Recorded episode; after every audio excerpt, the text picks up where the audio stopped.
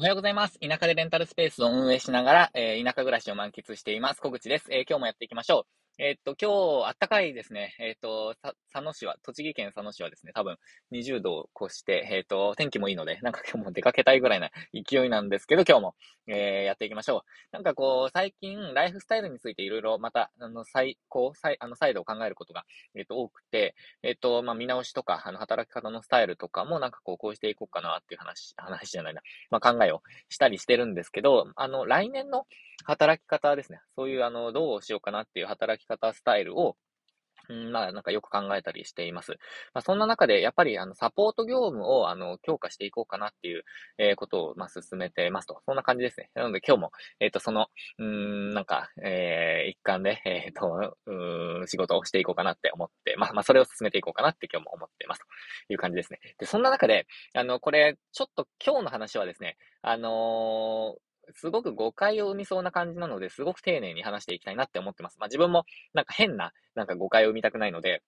うーんと、丁寧に話していきたいんですけど、今日ちょっとバカの壁っていう話をしたいなと思ってます。でこれ、養老たけし先生、たけし先生かな？養老先生が、あの、まあ、以前、あの、書かれたベストセラーですけど、あの、バカの壁。一回読んだんですけど、ちょっと、内容をちょっとはっきり覚えてなくて、もう一回、あの、買って読んでみようかなって今思ってるんですが、この間、いろんなこと考えていたら、バカの壁ってこのことかって思ったことがあったんですね。ちょっとそれについて今日はお話ししたいなと思ってます。まあ仕事をしていく上で、バカの壁越えないとダメだぞって話をちょっとしたいなって思ってます。で、えっと、そのバカの壁っていう話ですね。あの、何について話すかっていうことと、ちょっとそのきっかけを、えー、話したいんですけど、えっと、まず何についてっていうのは、あの、お客様ですね。えっと、仕事をしていく上で、その、まあ、お客様とあと、まあ、やりとりする人ですね。まあ、自分以外とのやりとりの時に、うん、まあ、主にお客様かな。ちょっとどうなんでしょう。レンタルスペースを運営している身からすると、お客様ですね。と、の間に生じる、まあなんかその壁みたいなものをちょっと話したいなと思っています。で、このきっかけなんですけど、きっかけはですね、あの先日、数日前のまこなり社長の、えっ、ー、と YouTube の配信なんですね。これを見て、いや、そうだよなって思った部分と、あとはなんかさ最近というかまあ、あの、よく考えてたこと、ぼんやり思っていたことというか、まあ、自分が気をつけていることですね、が合わさったんですね。で、えっと、まこなり社長の、えっと、最近の動画で、あの、実は正しい、言うと必ず叩かれる世の中のタブートップ3っていう話の中で、えっと、二つ目、第2位というか、二つ目で、国民はバカっていう話があるんですよ。で、これ国民はバカですって意味ですね。国民はバカということを言うと叩かれてしまうっていう、まあ、タブーですね。えー、そういう話なんですけど、その中で、えっと、多くの国民は、国民というか、まあ、人ですよね。あの、日本人は、うんと、こういう、うん、なんて言うんだろう。こういう特徴がありますって話をしてました。で、これはもう、バカですっていう意味で言ってるんですけど、えっと、えー、2、4、6、8、8個ぐらいあるんですが、えっと、まず文章を読むことができない。長い話を聞けない。映像で理解したい。長いものより短いものがいい。えー、抽象的なものより具体的で分かりやすいものがいい。繊細なものより派手なものがいい。バランスの取れた意見より極端を信じる。えー、自らをちょちょ、えー、成長させようとする意欲が全くない。っていう、えっと、ことを言ってました。で、これが、大まか、大まかっていうか、大体の日本人の特徴ですっていう話をされてたんですね。で、これが、あの、うん、真実かどうか、そのどデータに基づいているかどうかっていうことはちょっと置いておいて、えっと、これ私もそう思うんですよ。で、これは一部も、自分も一部、その、そういうところがあると思います。例えば映像で理解したいとか、うん、どうだろうな。うーん、まあ、抽象的なものより具体的な、具体的で分かりやすいものがいいとかはそうかな。どうだろうな。まあ、映像の方があの簡単だなとか思うことはあります。ただ、えっと、まあ、こういうことが当てはまる人が多い、まあ、多くが当てはまる人も、うん、たくさんいるっていうことですね。そういう話をしていて、えっと、いや、そうだなって思ったんです。で、えっと、お客様とこう、話をしていたりとか、あとは、まあ、チャットとか、あの、まあ、文章で対応することも多いですよね、今だと。あの、お問い合わせが LINE できて、で、お返事するとか、まあ、もしくは、まあ、電話で話すっていうことが少ないので、うん、なんかこう、テキストコミュニケーションみたいになってくると思うんですよ。で、そんな時に、まあ、炙り出されてくるのが、文章での理解力とか、まあ、伝える力もそうですよ。伝える力もそうなんですけど、文章での理解力みたいなところも問われてくると思ってるんですね。で、これって、あの、リモートワークでも明らかになってきてしまっていると思うんですけど、その、会話では、えっ、ー、と、やり取りできていたのに、文章になると全然やり取りできない人っていうのが発生していると思うんですよ。おそらく世の中でたくさん。で、そういう、ちょっとこう、能力値というか、その文章から読み取るとか、その、うーん、なんだろうな、こう、裏の意味的なものを読み解く力みたいなものが、えっと、極めて低い人というのが、あの、この環境で、リモートワークになってしまった関係で、環境で、あぶり出されてしまっている人とかっていうのが結構いると思うんですね。で、えっと、そこで、あの、私が感じているのは、やっぱりその文章で理解してもらえないとか、えっと、意味をこう読み解くっていうことができない人とか、え、もしくは、あの、全然、まあ、実は理解していないとか、あの、いろんな、うん、なんだろうな、スタンダードな知識が、まあ、うんと、自分と合ってなくて、で、全然もう説明が、えっ、と、実は伝わってなかったみたいなことがあるんですね。で、そういう時に、あのー、もっと、まあ、そういう人にも合わせて丁寧に説明する必要があると、まあ、思ってるんですけど、まあ、限界があるんですよ。なので、もう絶対そういう、おーっと、あれって思っちゃう人と、えっと、絶対に、まあ、相対する、あの、会うこと、あの、遭遇するっていうことが、まあ、あの、必ずあるっていうことを、あの、前提に仕事を進めていかないと、すごくなんかこう、壁を感じることがあると思うんですね。もういや、全然伝わらないなと。で、すごくイライラしてしまったりとか、うん、なんか、いや、相手が悪いみたいな、え感じに思ってしまうことが多々あると思います。で、これ、えっと、それを感じやすい人の傾向ですね。あの、あれって思っちゃう人ですね。あの、相手のことではなくて、自らそうやって思ってしまう、相手に対して思ってしまう人の、えっと、うん、傾向としてはおそらくなんですけど、えっと、会社で普通に仕事をしていた人とか、何か組織で、えっ、と、組織、あの、組織で仕事をしていた人とか、バリバリ仕事してた人とか、もしくは、うん、なんか一定の、えっ、と、層の人っていうか、仕事ができる層の人たちと仕事をしていた、まあ、お客さんにしていたとか、えっ、と、そういう層の人たちが、なんか突然、例えば私みたいにレンタルスペース、いろんな人が使うような、えっと、レンタルスペースを始めた時とかに、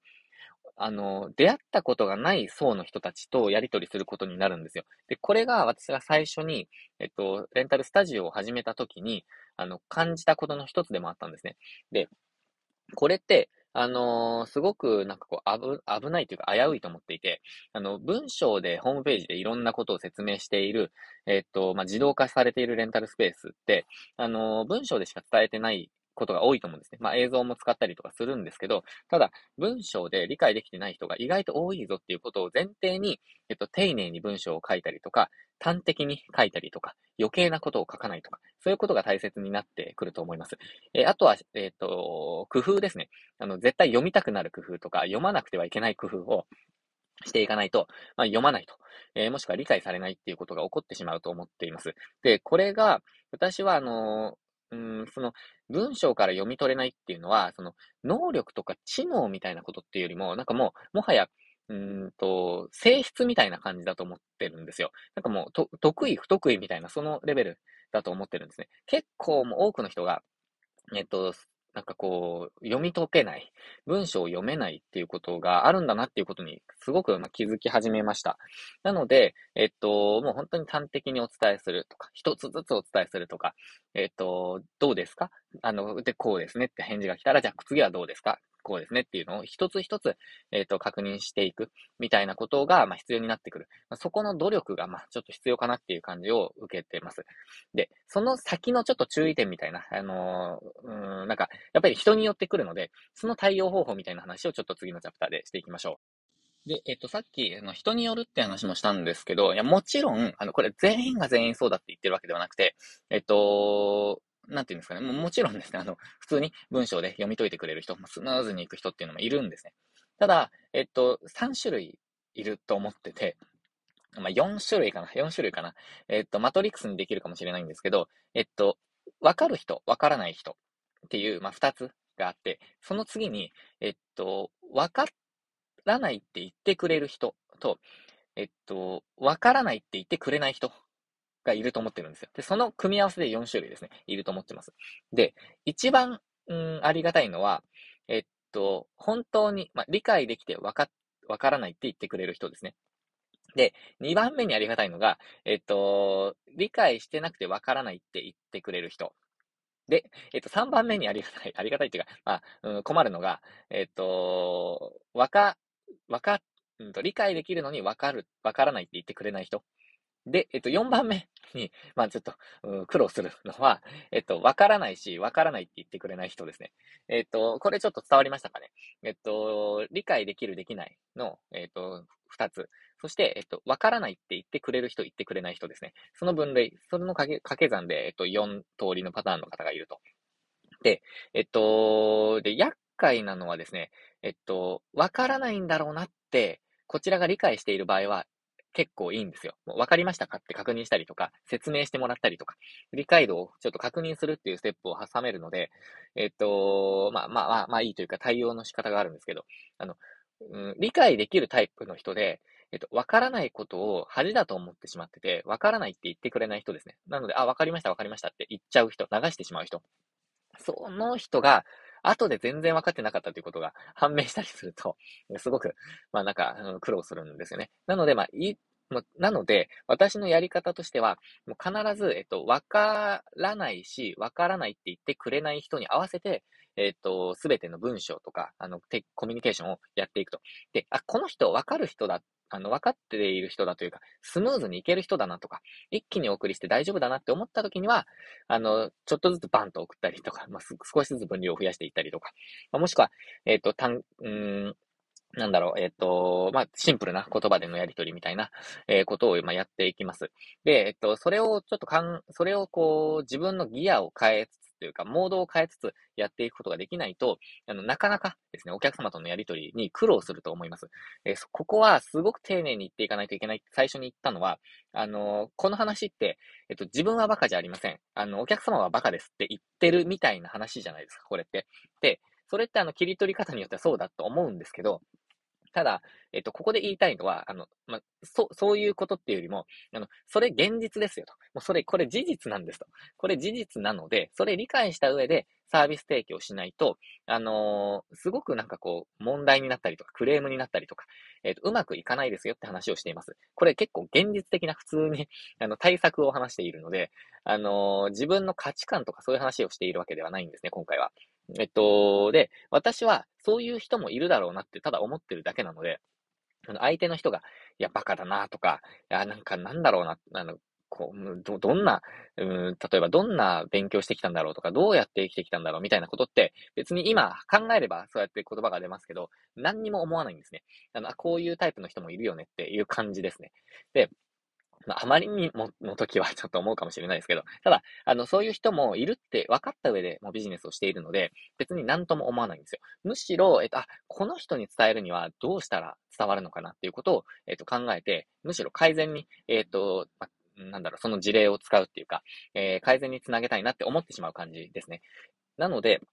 このニュアンス伝わりますかね？なんかもう、えっと、これ、えっと、価値観の話をしているわけではなくて、事実の話をしています。もう本当にこうですっていう話ですね。繰り返しますけど。えー、まあ、それを理解してやっていくのとやっていかないのでは、だいぶ、なんかこう、いろんなことを伝えるときのクオリティが変わってくるんじゃないかなって思っています。で、その上で、えっ、と、その上で、えっと、私たちは何を考えるべきかって話をちょっと次のチャプターでしていきたいなと思います。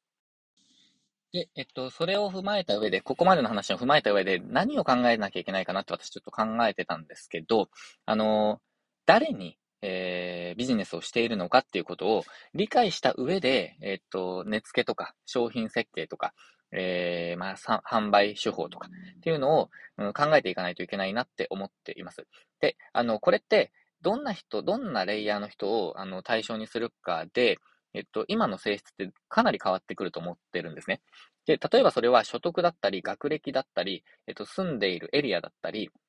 えっと、まあ、いろんなことが、あのー、なんだろう、いろんなことが関係してくると思うんですけど、あのー、レンタルスペースにもいろんな種類があって、私みたいに、あのー、もう、誰でも使えますと。まあ、基本的には、あの、ウェブで予約ができて、えー、まあ、支払い能力がある人なら使えますという状況にしていますが、えー、そういう状況だと、まあ、どんな、いろんな方が来る可能性があるじゃないですか。しかも高級店みたいな、もう本当にこう、すごく、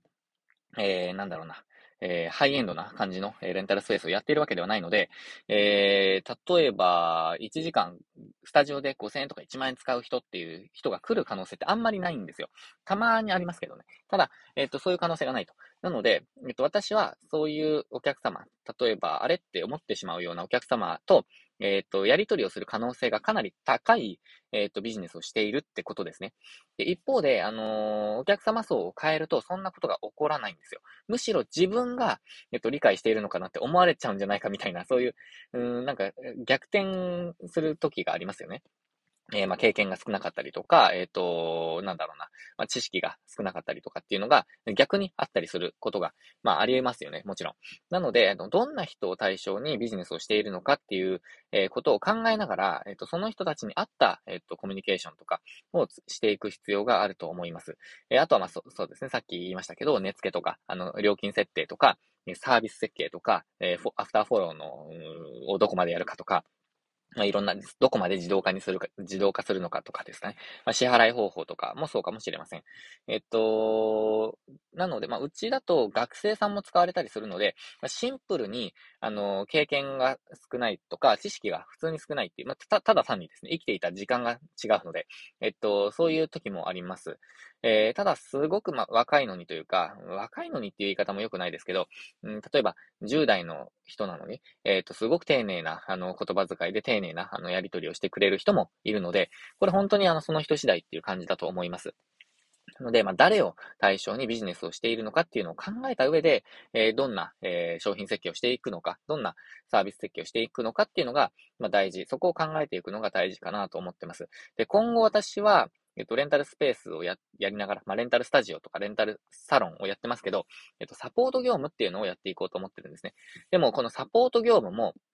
えっと、マッチする人、マッチしない人っていうのと、あと自分で動ける人、自分で動けない人とか、理解できる人、できない人っていうのがいて、えっと、同じサービスを、えっと、いろんな、あらゆるレイヤーの方っていうか、その理解度の人に提供するのって難しいんじゃないかなって思ってるんですね。なので、あのそこはちょっと、まあ、レベル分けというか、その、ステップバイステップで、えっ、と、まあ、登っていっていただけるような商品設計にしようかなと思っています。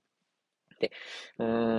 ん、どちらかというと、やっぱり動ける人、考えられる人、理解できる人の方が、えっと、成果も出やすいので、えっ、と、やっぱりこう、収入につながっていきやすいと思ってるんですね。えー、成果を出していただくと。で、その分、こちらも、えっ、と、高単価な、えっ、と、サービスをさらに提供することができる。まあ、なので、クロスセルなのか、アップセルなのか、えちょっとそれは商品設計にもよりますけど、そこまで持っていける可能性がありますよね。で、えっ、と、さらに価値、高い価値のものを提供していくことで、相手にももっとメリットが出てくる。ま、それを、えっと、どうやって設計していくのかっていうのが大切かなと思っています。まあ、これは、あの、例えばサポート業務っていうそのサービスみたいなものでなくても、商品販売とか、え、っと、なんだろうな、まあ、そのレンタルスペースの、違う違う、例えばセラピストさんのサポートとかじゃなくても、えー、いろ、あらゆるサポート、商品、え、で、えっ、と、応用できる考えじゃないかなと思っています。まあ、あの、最たるものは、最たるものはっていうか、私の経験の中だと、えっと、販売してきたものは、まず一つに旅行ですね。旅行。えっと、旅行があって、えっと、かなり単価が高い旅行だったんですよ。あの、安いものでも、まあ、国内の旅行自分はほとんど、えっ、ー、と、まあ、その会社自体があんまり扱ってなかったのと、自分も担当じゃなかったので、あんまりなかったですけど、例えばあの、国内でも3日で30万円、40万円ぐらいの旅行だったんですね。で、海外だと、自分の担当はどちらかというとちょっと遠いエリアが多かったので、えっ、ー、と、一人、お一人、例えば、なんだろうな、お一人で200万円、300万円ぐらいの商品も、えっと、結構ありました。で、自分はそれを、それについていって、えっと、お客様を対応するわけなんですけど、そういう商品を扱ってきた中で、あの、次にホームページですね。ホームページを、えっ、と、扱う。そこでまたちょっとまたレイヤーが変わったり、層が変わったりしてたんですね。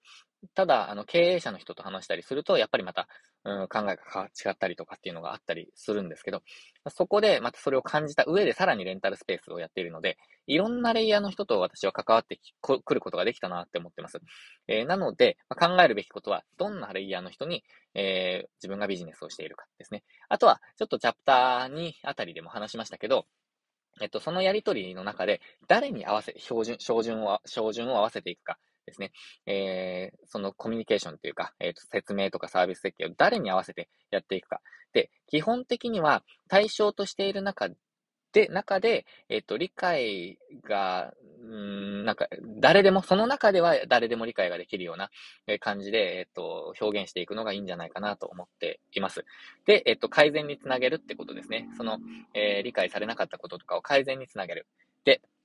えっ、ー、と、まあ、そこが大切かなと思ってます。で、最後にもう一つですね、三つ目なんですけど、考えるべきこと。えっ、ー、と、まあ、知っておかなくてはいけないべき、いかないこと、知っておくべきことって感じですかね。それは、えっと、どうしても壁を乗り越えられない人がいるってことですね。あの、もうどうしても、えっと、これはもう、あの、違うぞと。えっと、どうしても理解し合えない人っていうのがいるので、そこは諦めてくださいって感じです。で、私は、あの、もう理不尽なというか、意味のわからないクレームとか、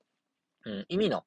ないクレームとか、えー、もしくは、まうん、対応する価値のないクレームですね。は、えっと、もう完全に切り捨てます。えっと、意味ないので。で、えっと、それ、なんだろうな、あのー、変になんかこう、イチャモンつけてくるとか、なんか意味のわからない、なんか、うーん、なんかこう、言い訳とかしてくる人は、えっと、もう速攻でですね、あの、もう、キャンセル料払ってくださいと。で、えっと、それでもダメな場合は、もう、こういう方法で、えっと、請求させていただきますっていうのをやり取りしながら、えっと、まあ、なんとしても、えー、やっていくと。で、えっと、もうご利用いただかないですね。で、変なクレームの場合は、もう、えっと、丁重に一旦お断りというか、あの、ご期待に添えないので、えっと、まあ、ご期待に、えー、まあ、こ、こちらのご期待に添えないので、もうご返金させていただきます。えっと、まあ、ありがとうございました。もう申し訳ないです。えー、今後は違うレンタルスペースをご利用くださいみたいな感じで、お断りするとかですかね。もう本当にそこでもうスパッと終わらせると。変に対応しないってことですね。えっと、で、それの基準はちょっと難しいかもしれないんですけど、もうこれは乗り越えられないぞと思った時はもう、えっと、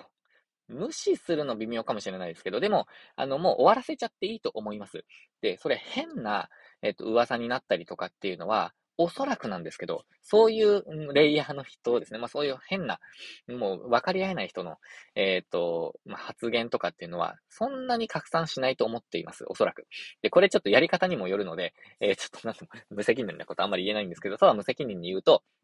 えっ、ー、と、ちゃんと運営していて、ちゃんとやっていれば、で、ちゃんとファンがいれば、使ってくださってる方がいれば、そういう謎の声っていうのは、あの打ち消されるんですよ。で、いやいやと、あの、私がいつもやりとりしている人たちがたくさんいますけど、いやいや、小口さんがやってるのにそんなことないでしょっていうふうに思ってもらえる環境をもともと作っておくってことですね。それをやっておくと。で、いやいや、えっ、ー、とこ、これは多分その人が良くないんじゃないとか、えっ、ー、と、使い方悪かったんじゃないみたいな、えー、状況にえっと、なってもらえるような、まあ、環境をもう普段から作っておくってことですね。なので、全員、お客様とはもう全員、えっと、まあ、その、ちゃんと対応して満足してもらうと。変に、もう無限に対応しない。ただ、えっと、もう絶対に分かり合えない、もう壁がある人ですね。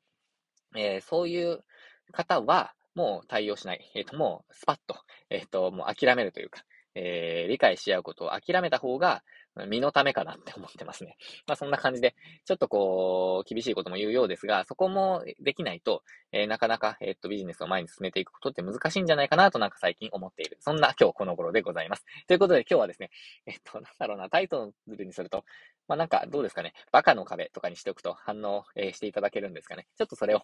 え タイトルにして今日は発信したいなと思ってます。えということで何かの参考になれば嬉しいです。え今日はですね、まあ冒頭でお話しした通り、えー、サポート業務のこととか、まあ、いろいろちょっと細々したですね、え仕事があるので、バッと進めていきたいと思ってます。ということで今日も最後までご視聴いただきましてありがとうございました。今日も一緒にチャレンジしていきましょう。